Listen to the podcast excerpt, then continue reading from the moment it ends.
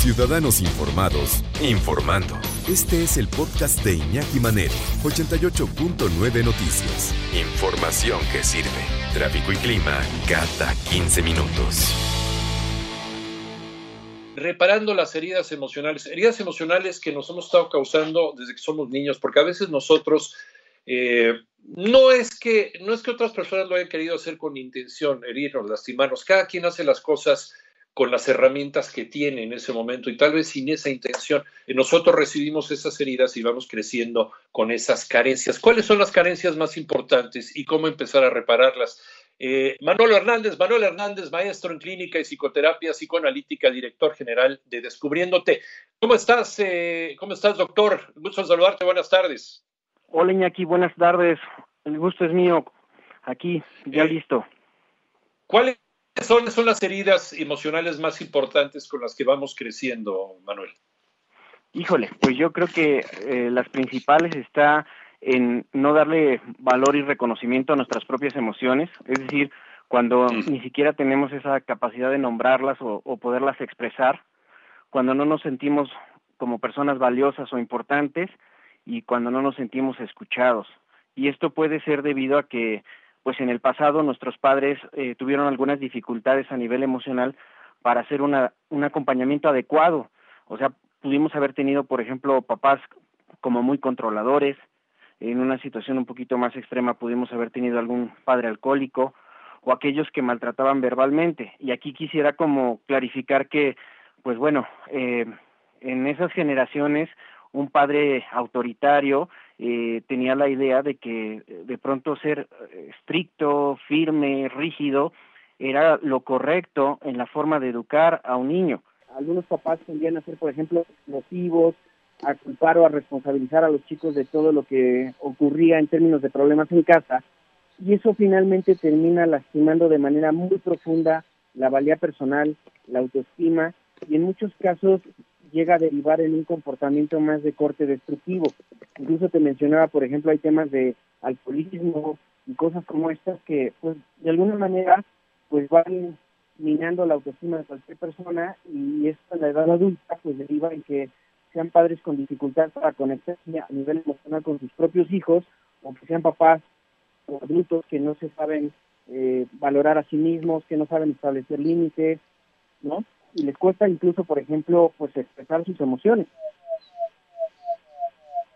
Oye, eh, ahora, eh, nos la pasamos y, y, también es condición humana estarle echando la culpa a los demás de nuestras eh, propias limitaciones y de lo que nos ha pasado.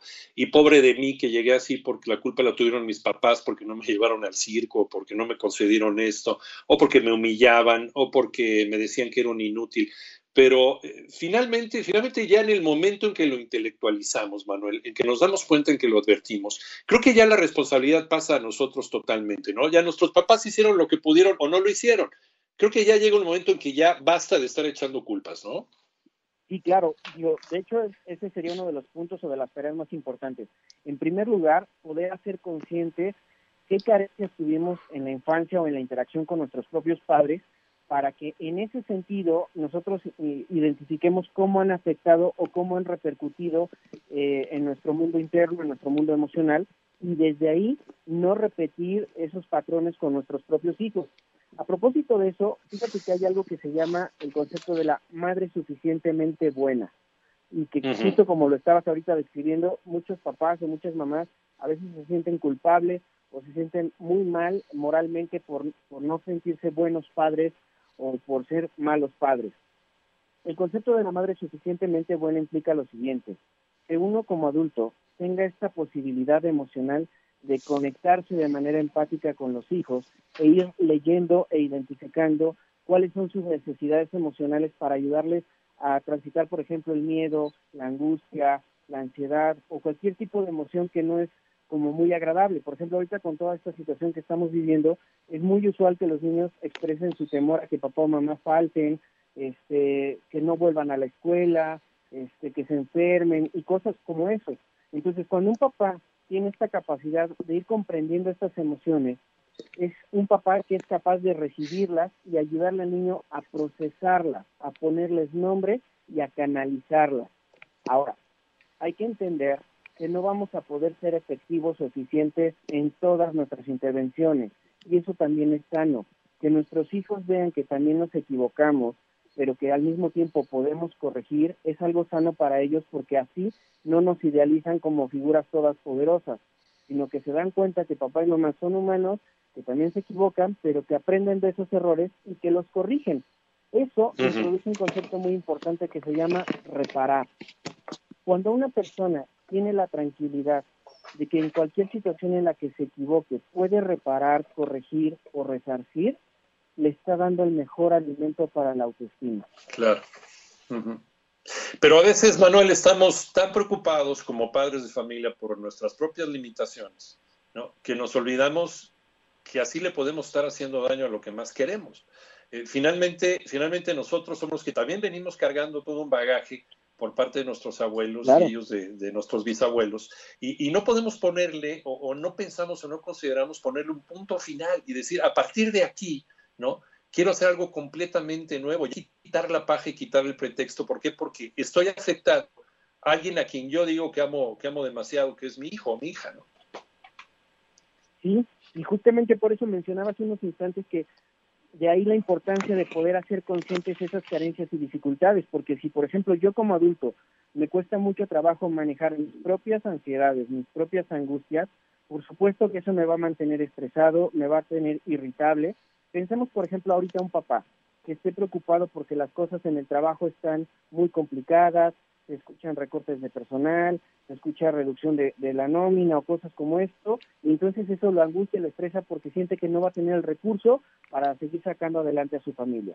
Entonces, al no poder procesar, al no poder canalizar esas ansiedades, si el niño de pronto está en una posición como de pedir atención y pedir que se juegue con él y que se vea lo que acaba de hacer en un juego, lo que sea, pues el papá muy probablemente le va a responder este, irritable, enojado, le va a decir que, lo deje en paz, que, está ocupado y que está teniendo cosas importantes. Y entonces esto por supuesto que al niño pues lo va a hacer sentir muy mal.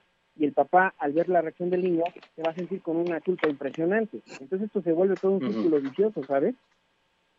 Entonces, eso es justamente lo que estamos tratando ahorita de transmitir en, en esta idea, ¿no? De que el papá primero identifique qué es lo que le cuesta trabajo a él, para que desde ahí pueda empezar a responsabilizarse en ver cómo lo puede aprender a manejar, cómo lo puede aprender a canalizar, justo para que no atropelle sus vínculos con su pareja, con sus hijos y contigo mismo. Eh, Manuel, eh, ¿en dónde te podemos encontrar para que nos sigas eh, platicando de todas estas maneras, estas instrucciones y este mecanismo para poder ser más libres e incluso regalarle esa libertad a nuestros hijos? Claro que sí, con gusto. En descubriéndote.mx o al 55 39 77 03 57. Perfecto. Eh, Manuel eh, Hernández, maestro en clínica y psicoterapia psicoanalista y general de Descubriéndote. Muchísimas gracias, Manuel. Gracias a ti, Iñaki.